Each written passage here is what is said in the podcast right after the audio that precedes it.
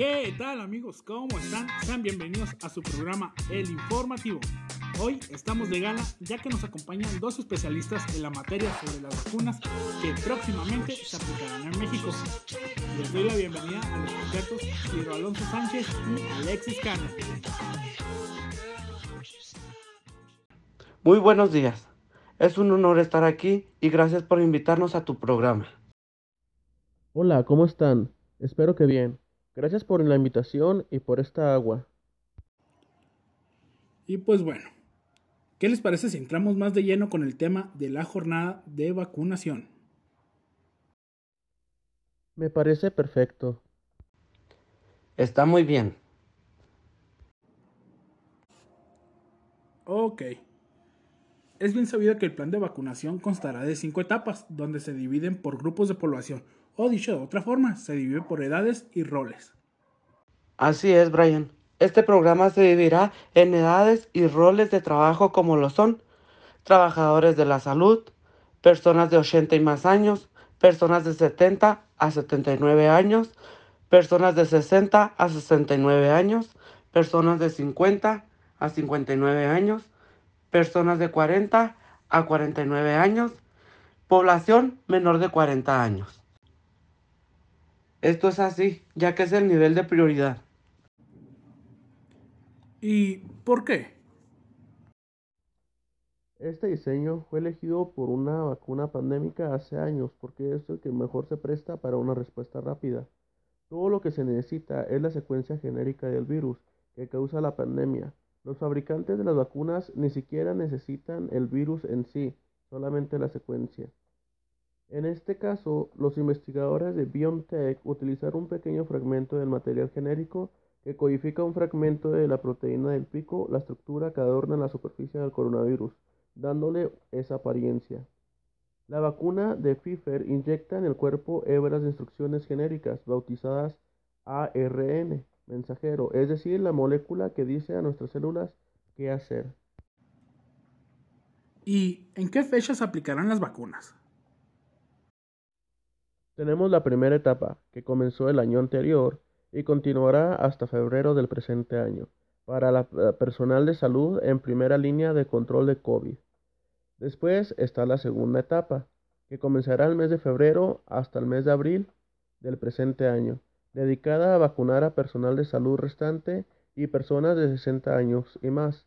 Sin embargo, en el caso de los adultos mayores, se busca que queden inmunizados en mayor con la dosis única de vacuna de Canción Biologics.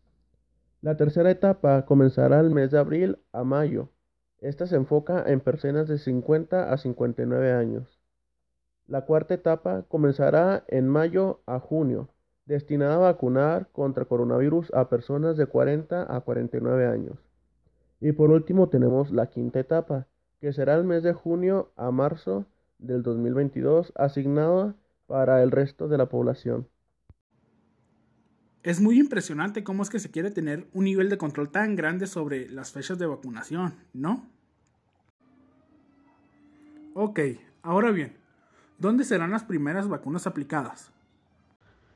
Bueno, las primeras vacunas se aplicarán en los diferentes estados, los cuales son Ciudad de México, Toluca, Estado de México, Querétaro, Coahuila y Nuevo León. Esto se hace así porque, por lo que tengo entendido, el secretario de Salud dijo que el gobierno de México buscará generar confianza en la población, sensibilizar a los grupos prioritarios e informar que la vacuna es únicamente una de las medidas de prevención contra este virus.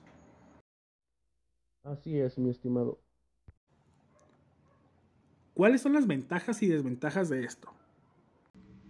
La ventaja es que con este método no hay necesidad de cultivar un patógeno en el laboratorio, porque es el organismo el que hace la tarea.